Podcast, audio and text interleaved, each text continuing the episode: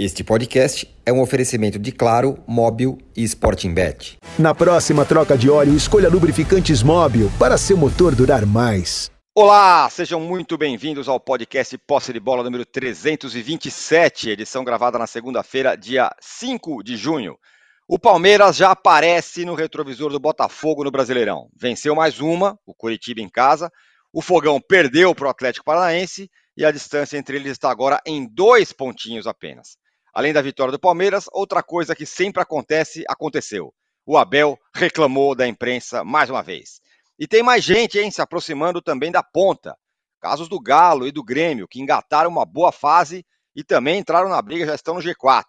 O Galo venceu o clássico contra o Cruzeiro e o Renato, antes mesmo da vitória, mais uma vez provocou treinadores estrangeiros, dizendo que se um gringo fizesse o que ele faz no tricolor gaúcho, já teria estátua. E se o Palmeiras está ali ameaçando o líder, os outros paulistas, meu Deus do céu, será que voltaram ao normal? O Corinthians voltou a perder para o América de, de Minas em Minas. E o São Paulo tomou uma virada do Grêmio em Porto Alegre. A derrota do time do Luxemburgo foi contra um rival direto na briga pelo rebaixamento. Já o time de Dorival soma sua segunda virada seguida. A outra foi a ridícula sofrida contra o esporte no meio de semana pela Copa do Brasil. Quem voltou a vencer para espantar a crise foi o Fluminense. E nessa segunda-feira tem Flamengo e Vasco, Vasco e Flamengo se enfrentando no Maracanã para fechar a rodada. Dependendo do que acontecer, se o Vasco vencer, o Corinthians volta para a zona do rebaixamento. Temos aqui uma enquete, é, por acaso muito bem bolada, viu? Como sempre. A pergunta é a seguinte: o que no futebol brasileiro não surpreende mais? Ou seja, acontece toda hora. O que, que não surpreende mais? É o Palmeiras ganhar? É o Abel reclamar? São as provocações do Renato Gaúcho? Ou o Corinthians jogar mal fora de casa? Dessas quatro aí, o que, que não é mais surpresa para ninguém acontecer? Mandem aí seus votos, nos deem likes e inscrições no canal do All Sport. Vamos começar a tocar a bola. Bom dia, boa tarde, boa noite, Trajano. Boa tarde, boa noite a todos e todas. Bom, você pode incluir aí, já que só cabe quatro perguntas, né? Opções, né? exatamente. É. é, quatro opções. Mas a gente podia incluir, depende do ponto de vista, né? Incluir. E o Curitiba, que não consegue fazer ganhar de ninguém, não faz gol, fez ontem e tal. É, quatro perguntas, duas relativas ao Palmeiras, né? Ou seja, Palmeiras está na ordem do dia aí na, na enquete, né, Tirone? Sim. Ah, não sei, viu? Eu tô, eu tô de saco cheio desse do Abel, dessas entrevistas, das perguntas que fazem para ele, das respostas que ele dá. Eu prefiro passar por cima, porque é, é um assunto, sabe, generalizar a imprensa. Ah, vai para lá, chega. Eu vou falar do Palmeiras. Consegue mais. Claro que venceu do último colocado, que é um time que está numa draga de fazer gols, mas encostou no Botafogo. O Juca, eu acho que foi o Juca que fez não sei se foi no cartão verde, do cartão verde. Cartão verde faz tempo que a gente não trabalha lá, no cartão vermelho, é, que era uma chance da gente ver fora de casa Botafogo e São Paulo, pegando jogos teoricamente mais complicados. E os dois se deram mal. Os dois se deram mal. São Paulo fez no primeiro tempo horroroso, né? podia ter levado demais e no segundo tempo o time se armou mais ali e tal, conseguiu equilibrar, até jogar melhor que o Grêmio no segundo tempo, mas voltou com menos, deixou de ganhar os pontos lá no Sul. E o Botafogo, líder, né, fez seu terceiro jogo consecutivo contra o Furacão, seria o jogo, o jogo, vamos dizer assim, o tira-teima, né? Porque ele tinha perdido de 3 a 2 lá, ganhou de 1 a 0 em casa e agora perdeu. Partindo desse princípio, que era um teste para esses dois times, um que é líder, outro estava encostando na liderança, eles se deram mal. O Botafogo permitiu que o Palmeiras encostasse, e quando o Palmeiras encosta, a torcida brasileira é fogo na jaca, porque é um time que a gente vê aí. O Naniquinho, que é o Rony, 1,66m, dá o zero e vezeiro e fazer gol de cabeça. Entrou outro Nanico, que é o Arthur, faz gol de cabeça. Entra um garoto novo no meio de campo, no lugar do Rafael Veiga, joga bem. Quer dizer, é difícil. A conclusão que a gente chega, assim, claro, mais uma vez, ressaltando que tem muita água para correr debaixo, para debaixo da ponte, sei lá o que e tal. O Campeonato Brasileiro vai ficar limitado ao Palmeiras e o resto. Muito bem. O Juca, conta aí uma novidade, por favor, vai, sobre o Palmeiras, que a gente não sabe, que, não, que a gente não esteja acostumado, já que o roteiro é sempre parecido, né? Entrar em campo, ganhar, ou pelo menos conseguir o resultado que interessa a ele, e depois do jogo ter a coletiva do Abel, que é um caso à parte, sempre tem alguma reclamação, é, o Abel e suas frases e tal, e ensinamentos e tudo mais. Conta uma novidade aí para nós. Bom dia, boa tarde, boa noite. Olha, a novidade da semana se dará hoje à noite. Mauro César, que me perdoe, mas nunca, jamais, em tempo algum, o Flamengo teve uma torcida tão grande como vai ter nesta noite. Porque a maior torcida do país junta-se à segunda maior torcida do país. A nação corintiana estará todinha torcendo pelo menos para o Flamengo empatar com o Vasco, para que o Corinthians não volte à zona do rebaixamento. Isto posto, aviso o nosso querido Zé Trajano que o tema que ele tocou sobre o São Paulo e o Botafogo passarem pelo teste do último fim de semana foi conversa nossa no cartão vermelho e será pauta do cartão vermelho amanhã às sete e meia da noite razão pela qual me abstenho de comentar aqui no posse de bola, porque é o posse de bola o que é do posse de bola, ao cartão vermelho que é do cartão vermelho. Sobre Abel Ferreira, o rapaz que perguntou a ele, disse a ele, que como ele não tomou cartão no jogo contra o Curitiba, os programas esportivos não terão assunto? eu diria que se ele é jornalista, e eu desconfio que não seja, deve ser mais um desses das redes sociais, mas se ele for, é um péssimo jornalista. Porque a notícia em relação a Abel Ferreira ontem é exatamente esta. Ele não tomou cartão. Porque ele tomar cartão deixou de ser notícia. E ele reclamar também deixou de ser notícia o Palmeiras, de alguma maneira, é tão notícia que acaba também deixando de ser. Porque o Palmeiras ganhar, puxa vida, fazia três jogos que ele só empatava. Ah, que beleza! Né? Ganhou com o pé nas costas do Curitiba, está dando sinal de luz no retrovisor do fogão para ultrapassá-lo. E se eu tiver que fazer uma aposta, e eu não faço apostas nem previsões, como vocês sabem, nisto eu fecho inteiramente com o Paulo César, eu diria que a probabilidade de o Palmeiras assumir a liderança já nesta décima rodada no fim de semana é enorme, porque o Botafogo recebe o belo time do Fortaleza, que tem, aliás, a mania de empatar, é quem mais empata nesse momento no campeonato, e o Palmeiras visita o São Paulo em queda abrupta. Ou seja, para o Palmeiras fazer os três pontos e o Botafogo não fazer, é um passo. Então, se eu tivesse que apostar, apostaria que segunda-feira que vem a manchete do posse de bola será Palmeiras já está na liderança. É, pois é, é, tem uma boa chance no fim de semana. O Palmeiras é, vai sobrando, mesmo não sendo líder ainda. É isso que eu queria falar para você, Mauro. Olhando o jogo, o nível de futebol e talará, apesar do, do, do adversário de ontem, o Coritiba, que é muito ruim, é, você acha que tem uma distância muito grande do nível do futebol que o Palmeiras está jogando hoje, neste momento, com relação a todos os adversários, mesmo não sendo líder ainda? Não, não, absolutamente. Aliás, o Palmeiras vinha de uma sequência de sete jogos, três empates, né? uma derrota e três vitórias. Agora voltou a vencer. Eu não acho que o Palmeiras sequer esteja na sua melhor fase. Não está jogando o seu melhor futebol. Ah, venceu o Coritiba. Bem, venceu o Coritiba, todo respeito ao Coritiba, a fase é tão ruim, trocou de técnico, não adiantou muito.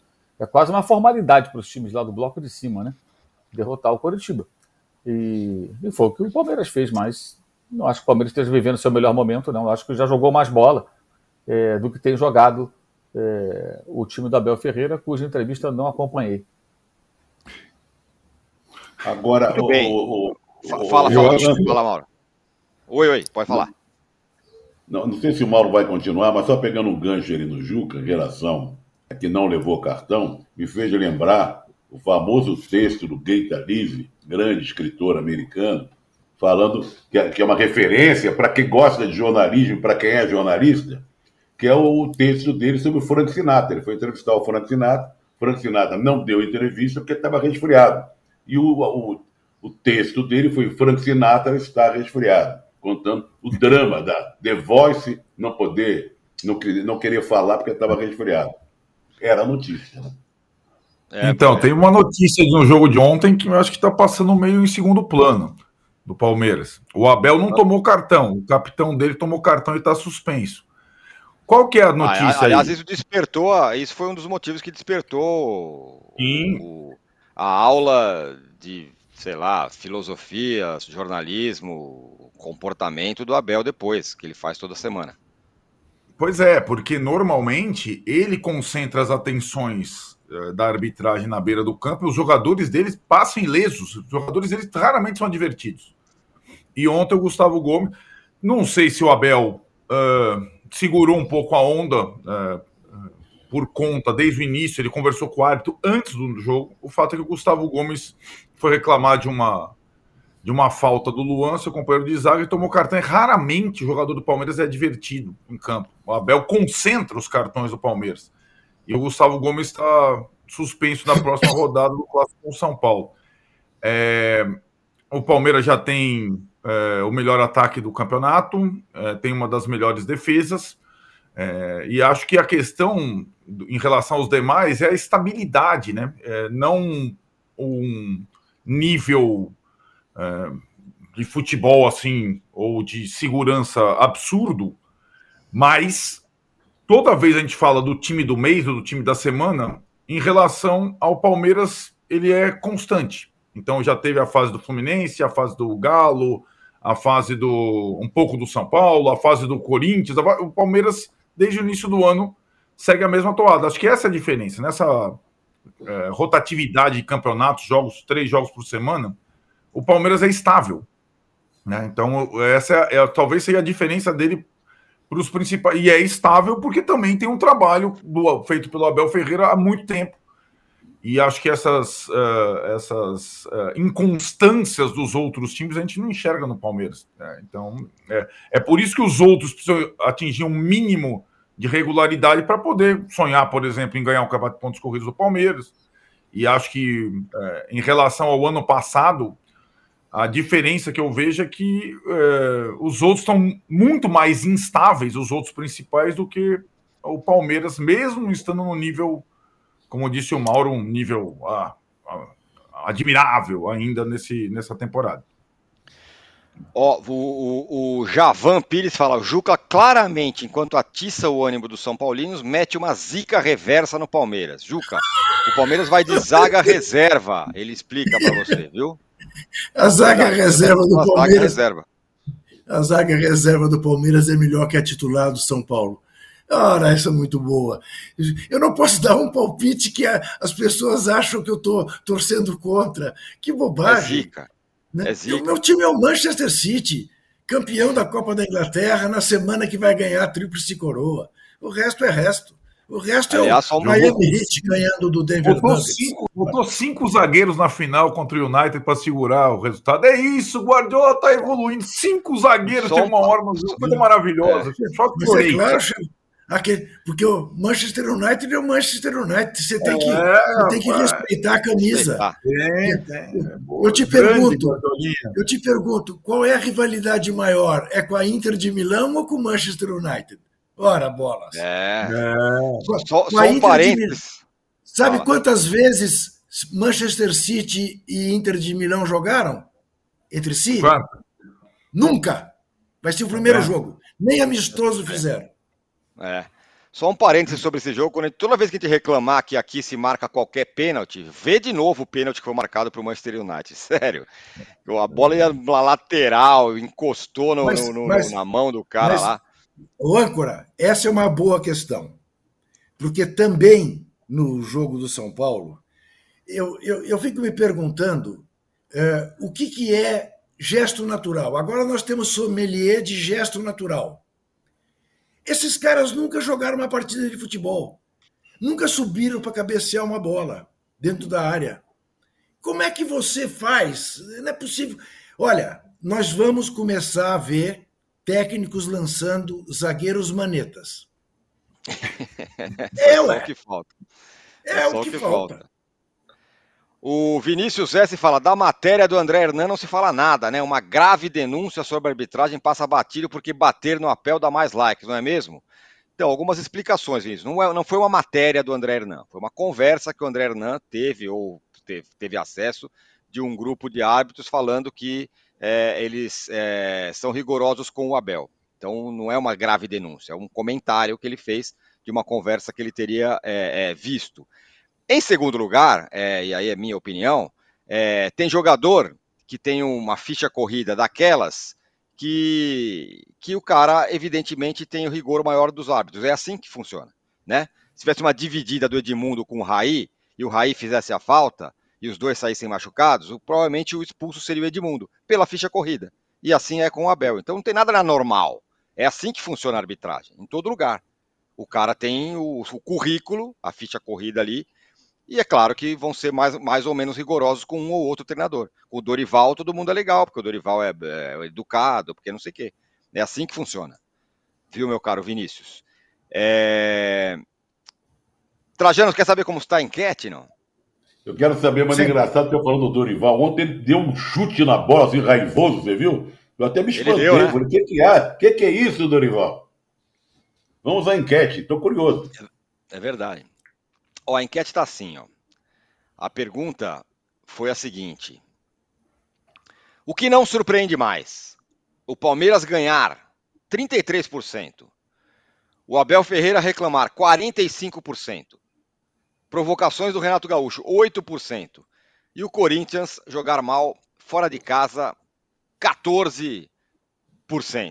Então, por enquanto, está aqui até que está equilibrado, hein? 33 Mas essa enquete só seria possível essa semana, porque o Palmeiras ganhar, o Palmeiras ficou três rodadas sem ganhar, né? Teria que é, adaptar, é. né? É. é. o Palmeiras é, continuar invicto. Não perder. Não, não perder. perder. É, talvez, e, talvez e seja caso, isso. E no caso do Corinthians, né, Âncora, com um requinte, né? Tinha mais corintiano que americano. é estádio, isso, a torcida estava lá, ó, né? falando. Isso. Né? Falaremos já já do Corinthians, Mauro, mas eu quero saber sobre o Botafogo líder, que perdeu um jogo, tudo bem, não era um jogo anormal de se perder. O fato é que é, está vendo a sua a, a liderança ameaçada. Será que tem uma equalização do poder do Botafogo aí? O Botafogo teve problemas sérios né, com o Atlético, né? Foi uma virada, depois vence, mas perde os pênaltis, agora foi novamente derrotado lá em Curitiba. Mas, assim, sendo muito sincero, né? o Botafogo nessa posição, sete vitórias e duas derrotas depois de nove rodadas, é isso? Eu acho é. que está muito acima de qualquer expectativa de qualquer botafoguense.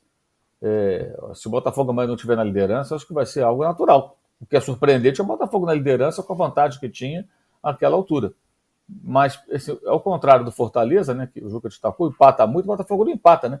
Ou perde ou ganha como tem vencido bastante, é muito mais negócio você ficar trocando empate vitória, uma derrota, duas vitórias, uma derrota, do que ficar empatando o tempo todo e fazer um ponto só. É, eu acho que o objetivo do Botafogo é ficar o maior tempo possível no bloco de cima. Na liderança ou não, acho que é detalhe, para ver se lá na frente vai conseguir realmente se manter é, entre aqueles que vão para a Libertadores, pelo menos. Agora, Botafogo defender liderança o campeonato inteiro, acho muito pouco provável. Não só o Palmeiras, o Atlético Mineiro também venceu o Cruzeiro, está ali se aproximando, já não é, não é de hoje. Foi eliminado pelo Corinthians na Copa do Brasil, mas no brasileiro o time está conseguindo aí uma recuperação é, interessante. Tem dois pontos a menos em relação ao Palmeiras, quatro em relação ao, ao, ao Botafogo. Quer dizer, está tá, tá ali, está próximo também. Está próximo também e, e, e, acho que um dos dois pode aparecer na liderança a qualquer momento. O próprio Grêmio está numa sequência muito boa, três vitórias seguidas e nessas vitórias tem o Grenal no meio, né? Conseguiu também na Copa do Brasil passar pelo Cruzeiro fora de casa. Ou seja, tem mais times aí além do Palmeiras que ameaçam o Botafogo. Aliás, preparem-se, sexta-feira a gente terminou o posse de bola com uma discussão acalorada sobre se o Cudê tinha errado, se não tinha, se tinha poupado certo. Foi lá, ganhou do Cruzeiro, tá lá em terceiro, segundo lugar no Campeonato Brasileiro, Sim. que é a competição que. Mas tá eliminado da Copa do Brasil, isso não vai voltar, não, né? isso não é... tem volta, não. Muito bem. É... Aqui, ô, ô, ô, Trajano, ó a mensagem que a gente recebe aqui do Diabo da Tijuca. Trajano, nosso América ganhou na Serra. Eu estava lá, 2 a 0 no Petrópolis sábado. Hum. Não, não, 2 a 0 no Petrópolis. Sábado em casa ganharemos do Cano. Abração. É do Diabo da Tijuca, viu? O Diabo, primeiro vou te explicar o seguinte: o América jamais ganha, sempre vence. Só para não, sabe, não ficar. América ganha, é, tá? América, América vence. E o chamado Petrópolis é o Gonçalense, lá tá jogando em Petrópolis. Mas é uma vitória sensacional, 2 a 0 né? E Barotelli fez o gol do América, tem um Barotelli lá, deve ser parente do, do outro, né? E estamos rumo. O América estava caindo, agora está subindo. Vamos ver.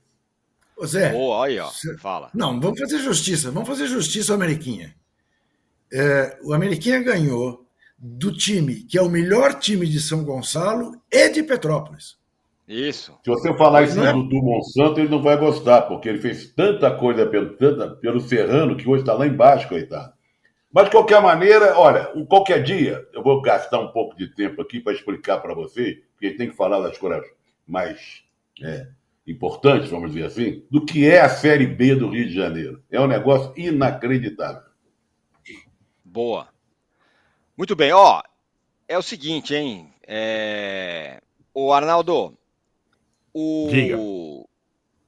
É a segunda derrota seguida de virada do São Paulo do Dorival. Vou repetir a pergunta que eu fiz para o Mauro sobre o Botafogo. É hora de recalcular expectativas? Não. Não, acho um pouco diferente. Né? Eu também não, não vejo uh, o São Paulo como o Botafogo candidato a título brasileiro. Isso não estava é, digamos, na expectativa. Em relação às duas derrotas, acho que foram completamente diferentes. Na quinta-feira, o São Paulo flertou com uma eliminação humilhante, é, fez um segundo tempo medonho, tentando defender o 1 a 2 e diante da sua casa, 50 mil pessoas, e aí o, no domingo era o inverso, né? Era jogar diante de 40 mil pessoas. O Mauro falou da sequência do Grêmio, no Brasileiro, o Grêmio ganhou o Grenal, ganhou do Atlético Paranaense em Curitiba e agora ganhou do São Paulo, além de ganhar do Cruzeiro em Belo Horizonte. Né? Nessas últimas. O recorte dos últimos quatro jogos, acho que nenhum time do futebol brasileiro teve é, esse desempenho diante de adversários é, fortes. E acho que o São Paulo, o Trajano falou no início, segundo tempo, mudou, apertou, chutou a bola na trave, quase empatou, teve bola raspando na última bola. O São Paulo acho que não não fez um segundo tempo ruim.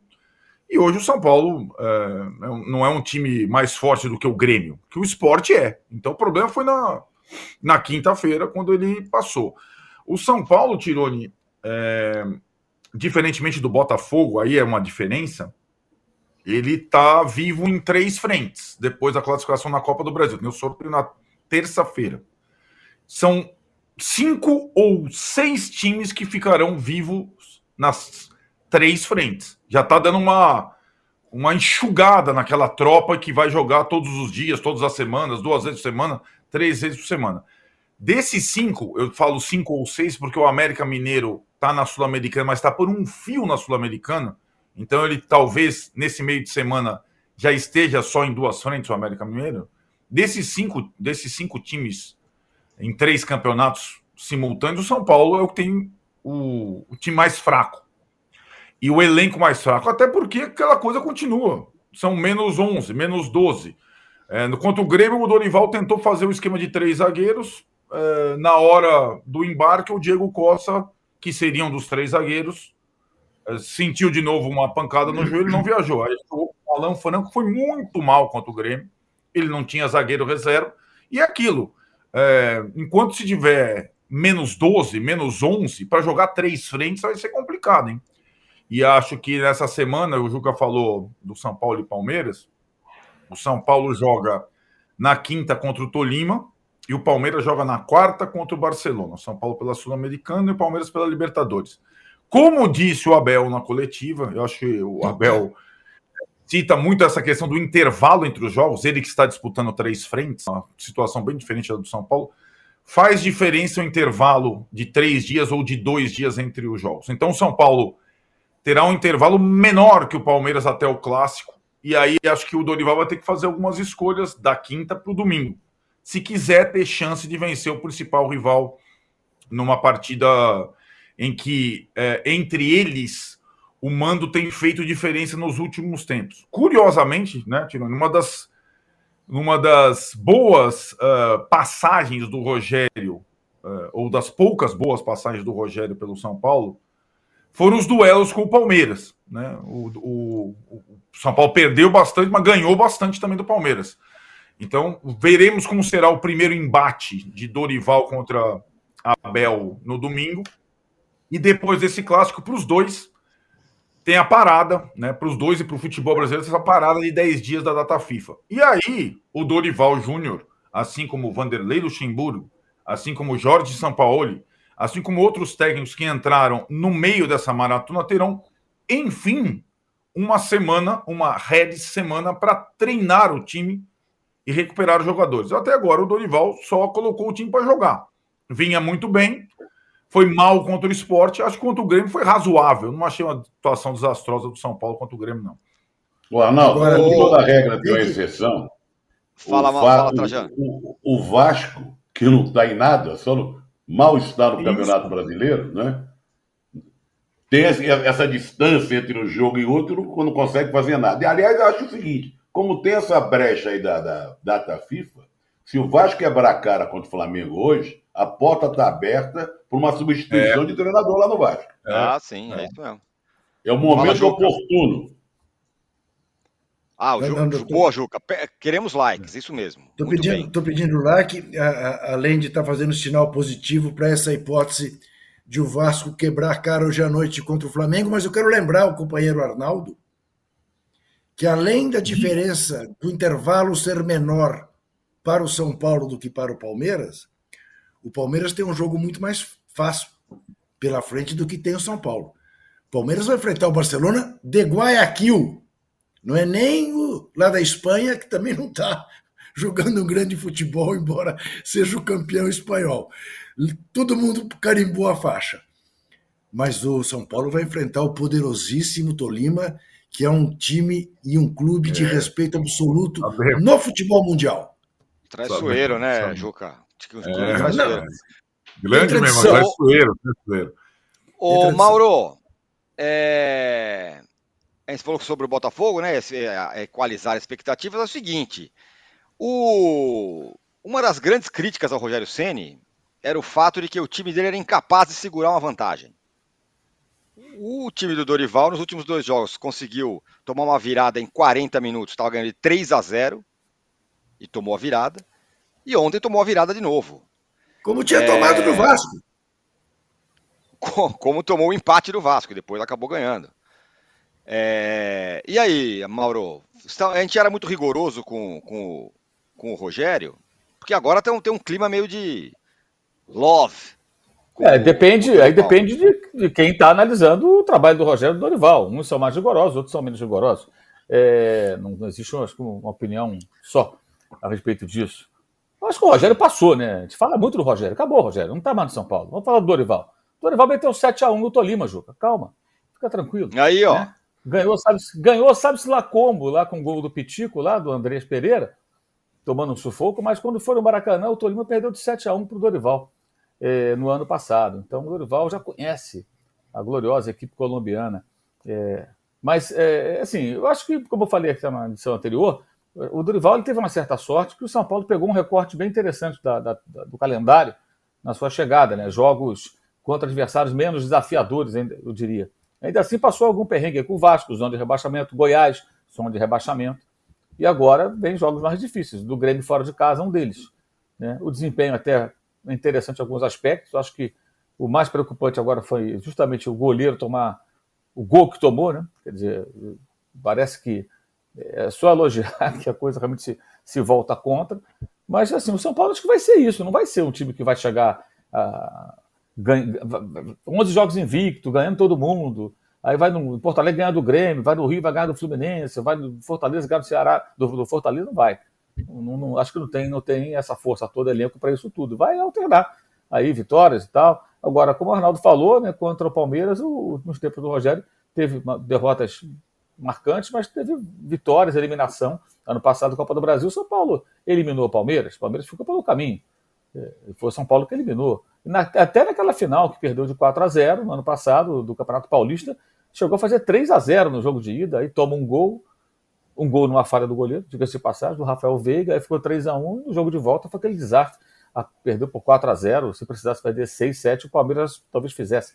Então foi a facilidade, né, numa atuação constrangedora até. Mas acho que é, é, é, o ritmo normal do São Paulo, vai ser esse, vai brigar. Ontem poderia ter conseguido um resultado melhor, é, acabou sendo derrotado, mas não, não, acho que não dá para esperar que o São Paulo faça muito mais do que ter uma campanha ali, vai ali, ganha aqui, perde ali, que tem um elenco razoável só, não, não tem um investimento tão alto como outros times que. Quando gente falar Palmeiras, São Paulo, gente não pode ignorar. O Palmeiras tem um investimento muito maior. O time do Palmeiras é caro, gente. Quando você fala do Gustavo Gomes, Gustavo Gomes é um zagueiro caríssimo, o cara veio do Milan. É jogador de seleção, só não é de Copa do Mundo porque o Paraguai não foi a Copa do Mundo. Mas se tivesse outra nacionalidade, ele teria ido à Copa do Mundo para a seleção do seu país, fosse ele qual fosse. É um zagueiro muito bom. Você tem um Dudu, que talvez seja o salário mais alto do futebol brasileiro hoje. Você tem um Everton, que é um goleiro caro. Não é barato, não. A folha do Palmeiras é alta. Tem muito investimento ali. O pessoal às vezes acha que não, mas tem. Tem é um elenco caro. O elenco que o São Paulo não pode pagar. A disparidade ela é evidente. Então, é, acho natural que seja assim. São Paulo tenha esses altos e baixos. É, ainda está, acho que, no, no momento de bem, bem aceitável, porque é, a derrota de ontem foi uma derrota que dá para tolerar mais, poderia ter sido melhor. O problema foi o jogo do esporte.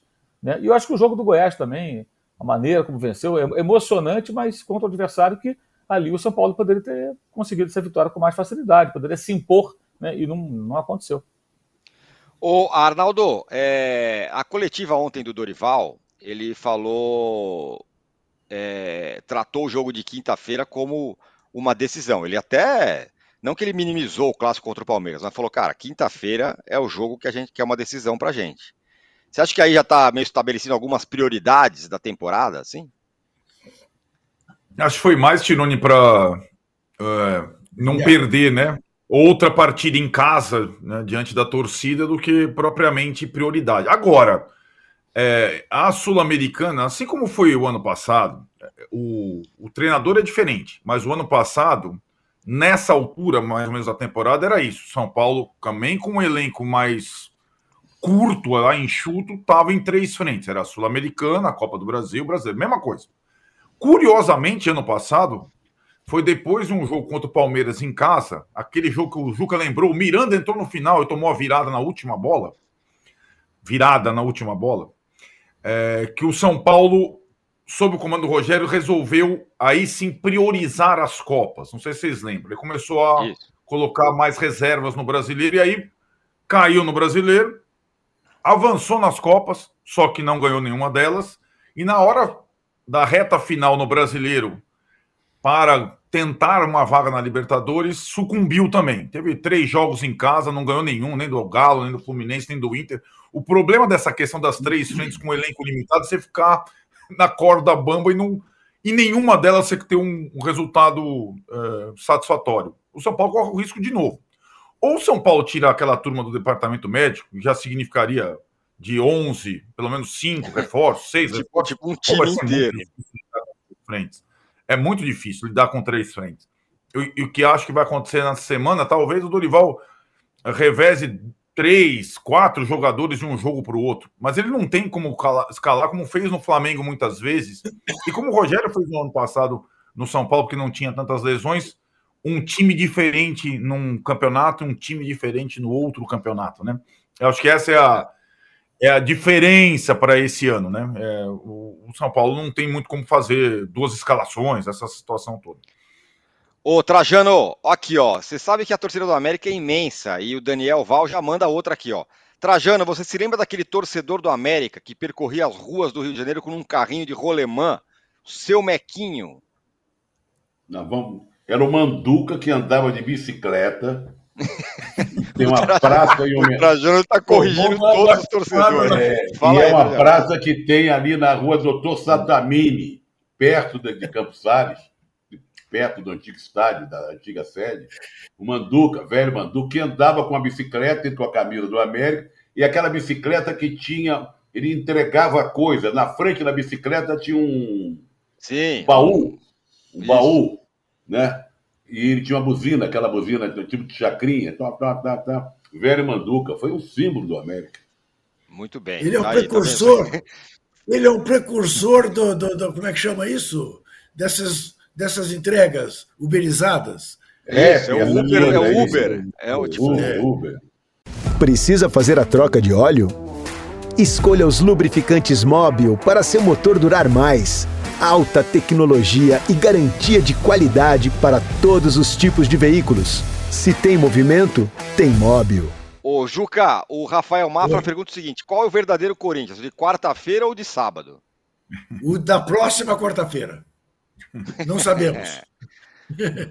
É o de Quito. Não sabemos. Não sabemos. Realmente não sabemos. Porque, olha, vamos convir. Tá bom, o jogo era fora de casa. Contra o América na zona do rebaixamento. Sem 12 jogadores. Como diriam os cariocas, sem 12 jogadores. 12. É, com mais torcedor do Corinthians do que do América, num gramado razoável, que é o gramado do Estádio Independência. Aliás, o melhor, Não, amado, não, o melhor gramado de Minas é o do América. né? melhor gramado de Minas. Não, não, não, não podia, não podia deixar de trazer os três pontos. Tá bom, poupou o Renato Augusto no que fez muito bem e, aliás, por ironia, no que o Renato Augusto entrou, errou um passe e o América fez o, o segundo gol. Mas eh, foi muito mal. Tá bom. Ah, o, o Roger Guedes logo de cara mandou uma bola na trave. Eh, Depois teve lá um pênalti desses de sommelier, de, de gestos naturais. Eh, Mas não pode. Não pode, não pode perder. Nesse, nesse momento que parecia estar reagindo, né, depois da vitória contra o Atlético Mineiro, para o América não podia perder, como não pode perder para o Cuiabá no próximo fim de semana. Porque o Cuiabá já escapou da zona do rebaixamento, continua a ser jogo de seis pontos para o Corinthians, como era o América, e este é o Campeonato Brasileiro do Corinthians. Pode não ser a Copa do Brasil, pode até acontecer de não ser a Libertadores, né, do Corinthians ir a Quito e ganhar do, do Independiente Del Valle, mas eh, não podia perder de forma nenhuma, não podia perder. Eu não estou responsabilizando desta vez o professor, dadas todas as circunstâncias do jogo, mas eh, não podia perder.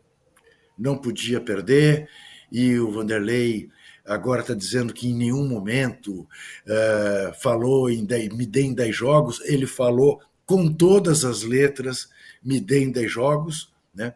já teve 10 e não está, está longe de tirar um 10. Está tirando um 4,5 no máximo. Mas, ô, ô, E aí? ô, sabe, o que eu estou achando curioso? Ah, Diante de tudo que vem acontecendo, o o Campeonato Brasileiro é o Campeonato da Lamúria. O Campeonato da Lamúria. sim. Toda hora aí, a mesma conversa de sempre. Ah, jogou com menos 12, com menos 3, tem 5 departamento médico, o pessoal está botando a liga de fora, tem que poupar 5, não sabe se poupa aqui, privilegia. É o campeonato. Nós estamos vivendo o futebol, não digo nem o Campeonato Brasileiro, futebol da Lamúria aqui no, no, no momento brasileiro. Com esse, campe... com esse uma coisa cruzando com a outra, o time não tem elenco, sei lá, é muito chato isso. Ontem o Fluminense com língua de fora, toda hora, o... aliás, inventaram uma expressão nova agora, os comentaristas, o Richardson, é administração. Administração do centroavante com ponta esquerda, com sei lá o quê. Aliás, ponta esquerda não existe mais, existe é, extremo desequilibrante. Externo. Beirada. É, coisa lá, Beirada. é, último terço, aquelas coisas todas. Mas a administração virou toda hora. Então eu não aguento mais, porque toda hora que a gente vai falar de um time, é a lamúria, é o descontentamento, porque não tem 11 para entrar em campo. Ah, não sei o quê. E, e mais, tem casos inacreditáveis, como o zagueiro do São Paulo, que se machuca na ida, e o de Rascaeta no, fazendo aquecimento no, no, no dentro de campo antes do jogo. Sei lá, virou um negócio muito esquisito. Muro das lamentações, bom ponto. É, o tempo inteiro. Fala, Mauro. Não, só não deixar passar Anderson Daronco no apito. É, Rafael Trace no VAR. O pênalti marcado para o Corinthians no final do jogo, perdido pelo Fábio Santos, foi uma daquelas coisas mais inexplicáveis. O, o menino lá, o Henrique Almeida, ele toma a frente, ganha a disputa de bola, bola o corpo é na frente, aí deram um pênalti. Uma coisa absurda. Assim, uma coisa básica do futebol. O jogador toma a frente, sai com a bola e vai embora. Marcou pênalti. E, e, o, e o VAR, né? Tinha que ter chamado. O Mauro, pelo amor de Deus.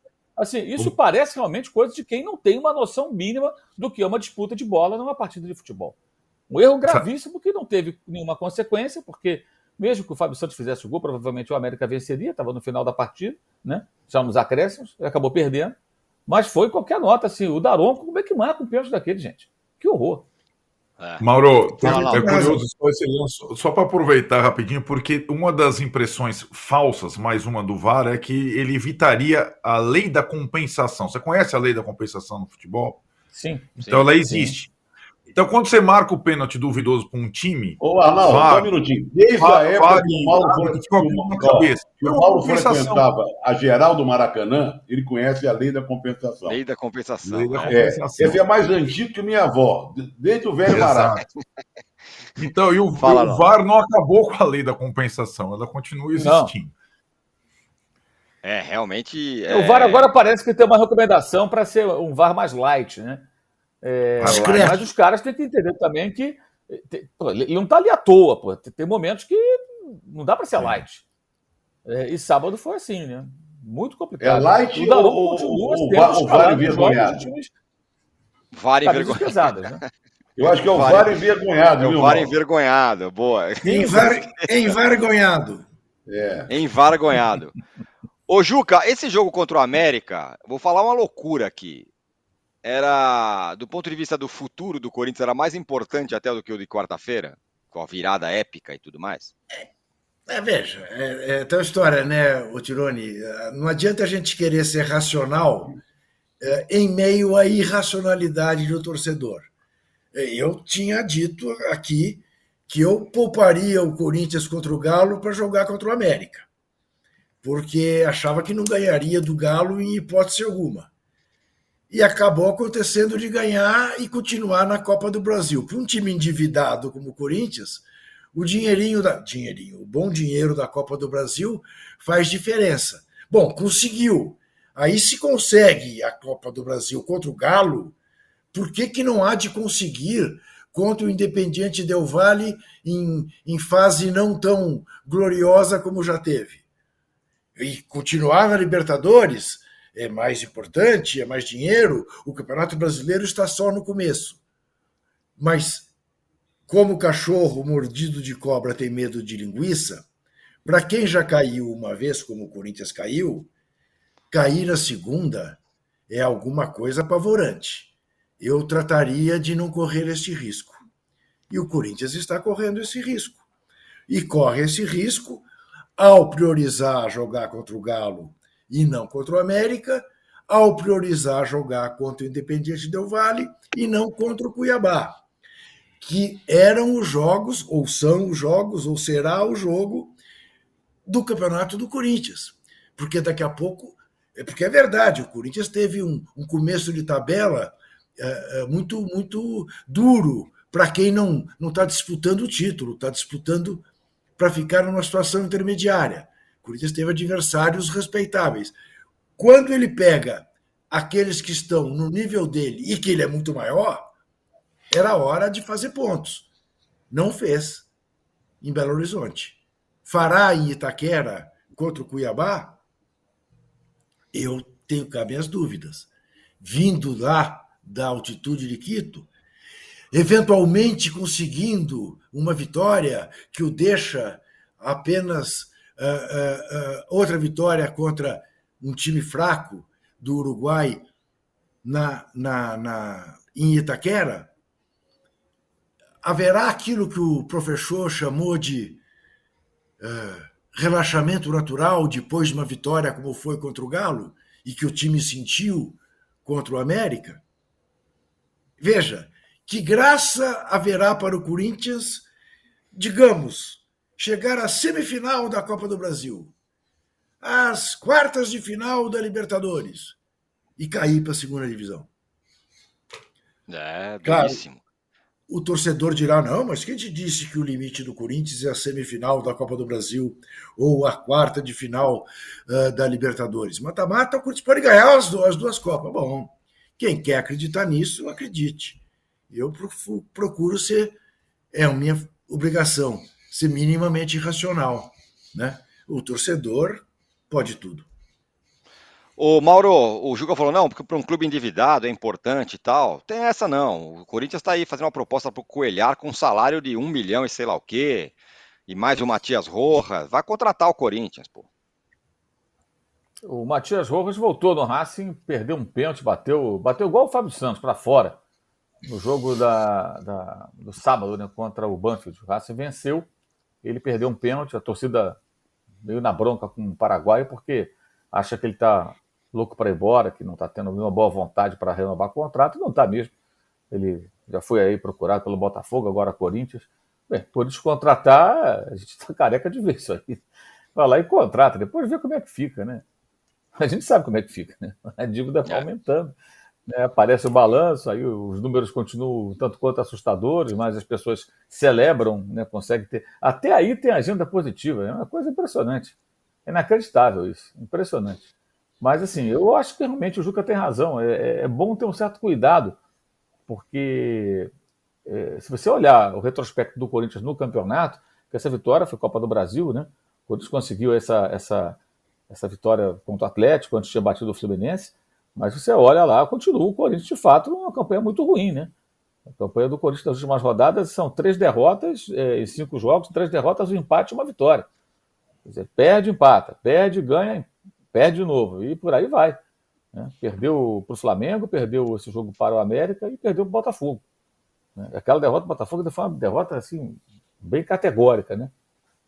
É preciso tomar cuidado mesmo. Né? E tem outra coisa, né? o time em várias frentes acaba, evidentemente, dando mais ênfase, às vezes, a jogo de mata-mata do que em jogo de, de, pontos corridos, que tem muitos jogos, tem, tem muitos jogos. Mas tanto o Corinthians quanto o Vasco, eu acho que é um, é um cenário assim para ficar ligado. Sabe? tem muito campeonato, mas é, é, não, não, não, não, não, não se percebe algo assim que dê a segurança para o torcedor de que não vai correr risco. Pode ser que corra. O Grêmio foi o último a passar por isso. Né? Até oh. porque, né, Mauro? Isso precede o Luxemburgo, o Juca falou. Fora de casa, o Corinthians há anos. É uma coisa impressionante, né? Ele só consegue ponto dentro de casa. Inclusive nas Copas, né? ele foi reverter Remo, Atlético em casa, mas fora de casa perdeu de 2 a 0 2 a 0 Então, o Corinthians fora de casa, de fato, há muito tempo é um dos adversários mais frágeis do Brasil.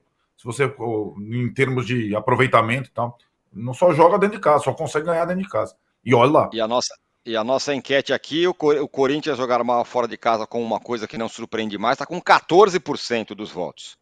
Provocações do Renato Gaúcho, 9%. Abel Ferreira reclamar, 44%.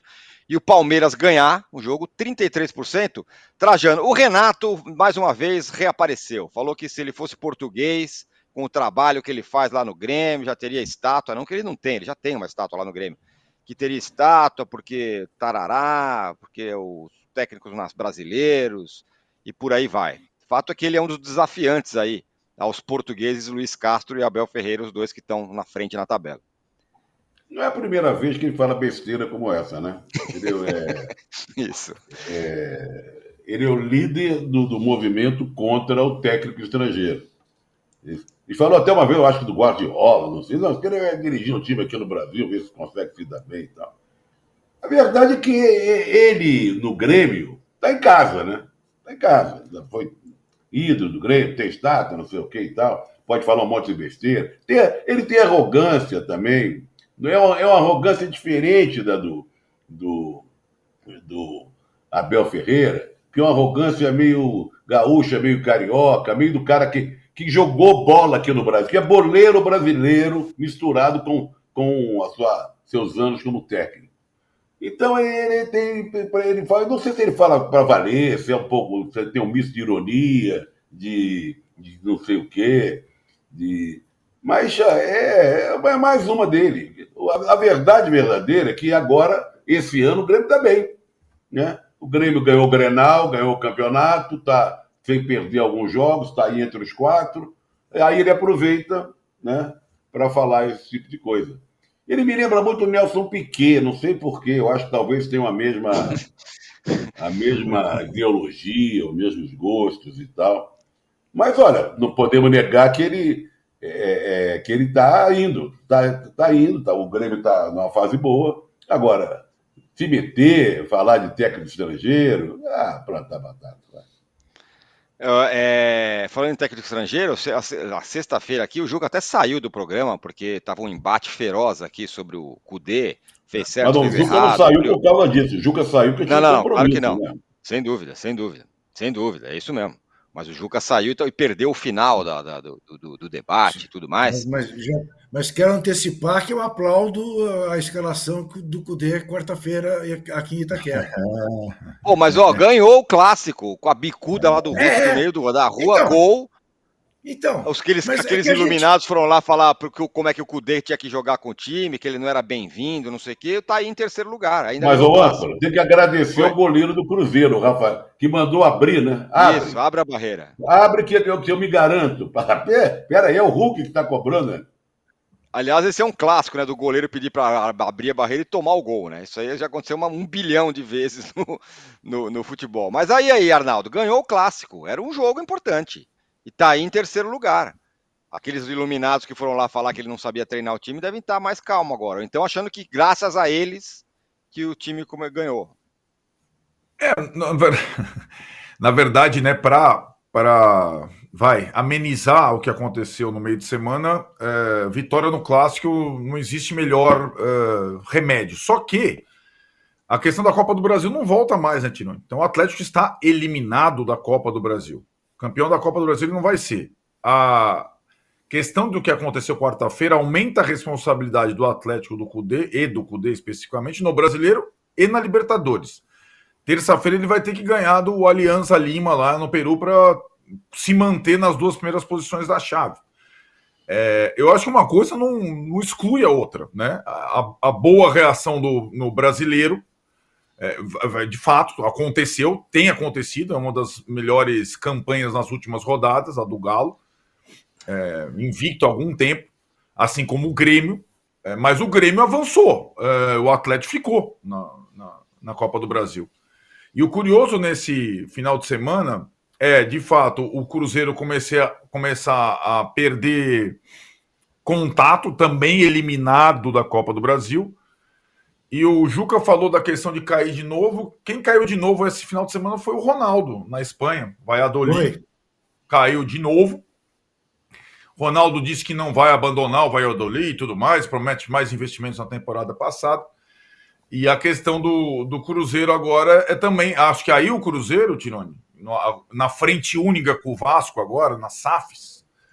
É, qual é a você fala em readequação de, de expectativa, é como que vai ficar é, depois dessa desse assim lampejo que foi um mês bom de uma largada boa no Campeonato Brasileiro e de uma perspectiva de passar na Copa do Brasil que não aconteceu, né? O Cruzeiro e acho que é, o, é, é natural o que o Cruzeiro tem que é, é, fazer nessa primeira temporada de volta à primeira divisão é não estar nunca próximo à zona de rebaixamento.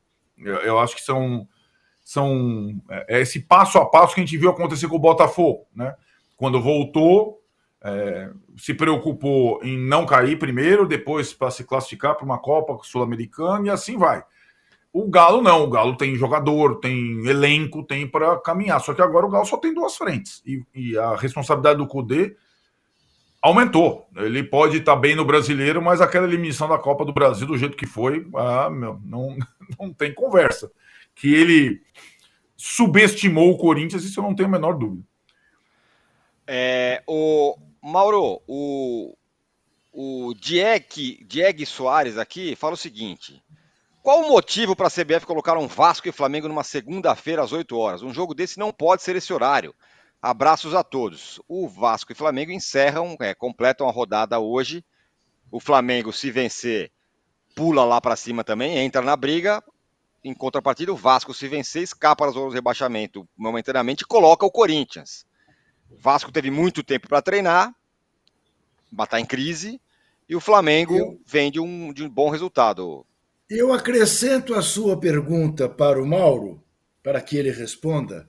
O que justifica que no sábado, Corinthians e América, América e Corinthians, Cruzeiro e Atlético, Atlético Paranaense e Botafogo, os três jogos às seis e meia. Por quê? É. Tendo jogo às quatro horas. O jogo das quatro era. Sei lá qual. Era, não, era o Fortaleza, Fortaleza e Bahia. Bahia. Um bom jogo. Um bom jogo. Né? Mas não dá para dividir isso um pouco melhor? É, realmente. É. é o, o Vasco Flamengo vai ser hoje, porque ontem teve Fluminense e Bragantino, né? No Maracanã. Sim. Então, o jogo terá que ser na, na, na segunda-feira. Depois o Flamengo joga na quinta contra o Racing, também no Maracanã. O Fluminense vai jogar, mas vai até a Argentina jogar com o River Plate. Então acabou ficando para segunda-feira, né? Não, não teve muito jeito. Não teria como jogar no sábado, nem o Flamengo nem o Fluminense, porque os dois jogaram na quinta-feira pela Copa do Brasil. Então o jeito foi colocar um jogo domingo, um jogo segunda, já que os dois acontecem no Maracanã. Acho que aí a CBF não tem nenhuma culpa, é uma, é uma adequação aí do, do, do calendário, porque é um estádio só onde os dois jogam. Os três, no caso, né, que é mando do Vasco, mas há um acordo para que todos os jogos Vasco e Flamengo sejam é, no Maracanã, inclusive esse com o mando do, do Vasco da Gama, né? É, e, e, o Flamengo não vai ter o Léo Pereira, o Gabigol não deve jogar, né? Já estava meio cambeta ali quando fez o gol no Fla-Flu, né, sentindo ali alguma coisa, estava mancando um pouco, e não deve jogar também, deve voltar o Pedro. É, de certa forma, até eu acho que faz todo sentido, né? Se o Pedro tiver melhores condições, uma, um revezamento ali né, do, desses jogadores. O jogo mais importante do Flamengo é na quinta-feira, na semana, né? Não que esse não seja importante, mas de quinta-feira, o Flamengo perder para o Racing pode ser eliminado aí por o Nublense da vida, um Alcas, que seria realmente um vexame padrão Cabanhas, né?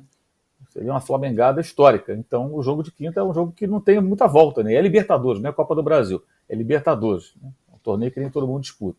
Então, acho que é, é, hoje é importante, mas é um jogo talvez até mais dramático, bem mais dramático, aliás, para o Vasco, né? O Vasco está uhum. lá enterrado na zona de rebaixamento. E se perde o Flamengo continua lá, realmente, depois de nove dias, né? Desde o seu último jogo, né? o Vasco está nove dias sem jogar, só se preparando para o clássico. O Flamengo teve um Fla-Flu pesado na quinta-feira. O Vasco tem a obrigação de apresentar algo mais hoje. Né? Vamos ver se o professor Barbieri consegue eh, fazer com que o Vasco hoje tenha uma, uma, partida melhor do que essas últimas, que teve até bons momentos contra o São Paulo, quando reagiu, mas aí tomou aqueles dois gols. Tomou dois gols de contra-ataque, tomou gol de cabeça logo depois que empatou o jogo. Não adiantou muita coisa, né? É, então hoje o Vasco tem aí uma. Um, é um time mais descansado que se preparou só para esse jogo durante mais de uma semana. Juca, seu pontapé final. Eu vou dar para o Juca, vou levantar a bola para ele para ele ficar feliz na segunda-feira, com a manchetinha. Pai de Messi faz reunião na casa de presidente do Barcelona e confirma: vontade do filho é voltar. Aí, Juquinha, aí, tá vendo? Então, tá vendo que coisa vamos lá, né? Leonel, é... Leonel, Leonel merece ter um fim de carreira num grande clube. Não tem nada que ir jogar na Arábia Saudita, não, não, não, é por dinheiro. Não, certamente ele não precisa de dinheiro, ele não sabe o que fazer com tanto dinheiro, nem os filhos dele, nem os netos que ainda não vieram, nem os bisnetos que estão por vir.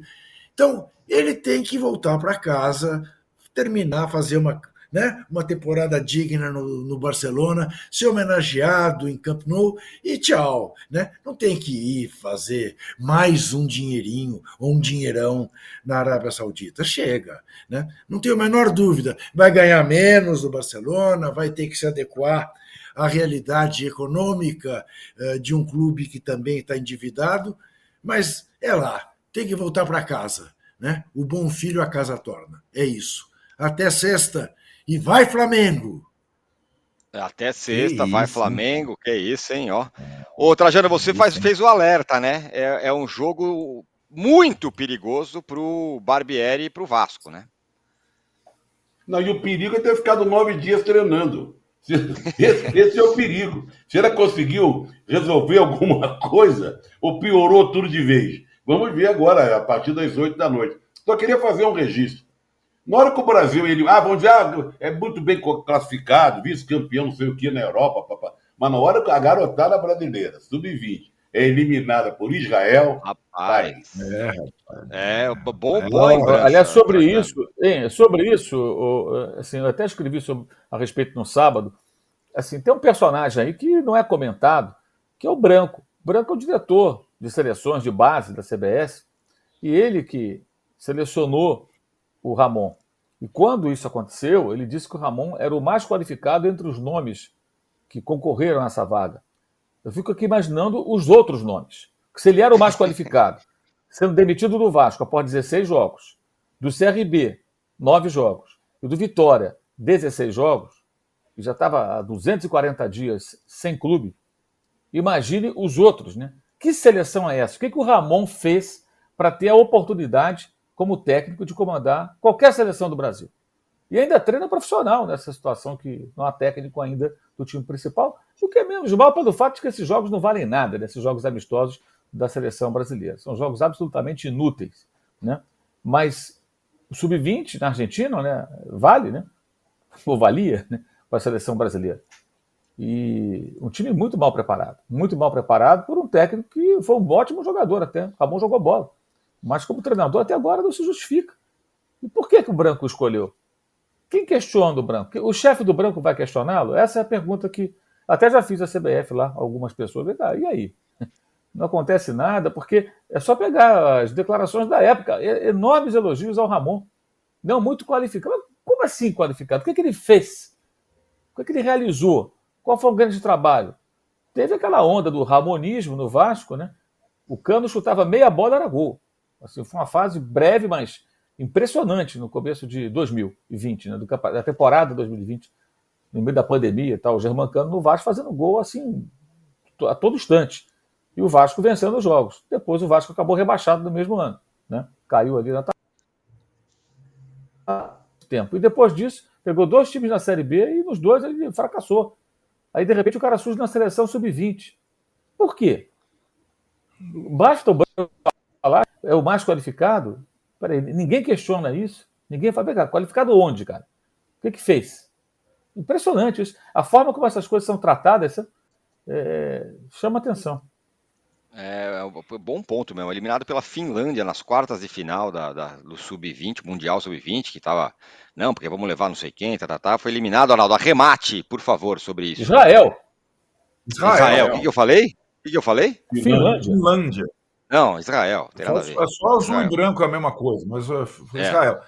Ah, não, eu não eu, assim, tem uma questão aí, né? O Ramon, inclusive, é o, o técnico que está convocando a seleção principal. Ancelotti falou de novo que não vem. Ah, não tem técnico, aquela situação toda. Agora, é, esse Mundial Sub-20 tem as suas bizarrices, né? A Argentina entrou a forceps para sediar, não estava nem classificado, também deu vexame em casa sob o comando do Mascherano esse também é, técnico da seleção de base. E na verdade, vamos combinar, né? Todo mundo que o Ramon chamou, convocou, os clubes não liberaram. Então nem tem ninguém, é, os principais, só o Vasco liberou, viu? Porque o Vasco libera é, os, os, seus principais jogadores. Então, assim, cara, foi, é, foi tratado como uma, uma coisa qualquer esse Mundial Sub-20. E foram bem eliminados, Brasil e Argentina, hein? Bem eliminados mesmo. E a questão para o técnico principal é, é capaz o Ramon Mauro prestigiado ser o técnico da seleção brasileira principal de novo, né? Na, na nos amistosos contra. É, nessa data Guiné, deve ser. Né? É, mesmo com eliminação para Israel no sub-20, talvez ele seja o técnico da seleção principal daqui a algumas semanas nessa data FIFA. Será, né? Porque não vai dar tempo. Então ele é, será claro o técnico não, da é seleção é principal daqui a, daqui a poucos dias na data FIFA lá nos amistosos na Espanha. Muito bem, ó, a nossa enquete ficou assim, ô Trajano. O que não surpreende mais? O Palmeiras ganhar 32%, o Abel Ferreira reclamar 44%. Provocações do Renato Gaúcho 9%, Corinthians jogar mal fora de casa 15%. O posse de bola tá hoje fica por aqui. Ao meio-dia tem o de primeira e às 18 horas eu volto com o fim de papo aqui no All Sport ao vivo. Valeu Trajano, Mauro, Arnaldo. Sexta-feira tem mais. Olá. Tchau.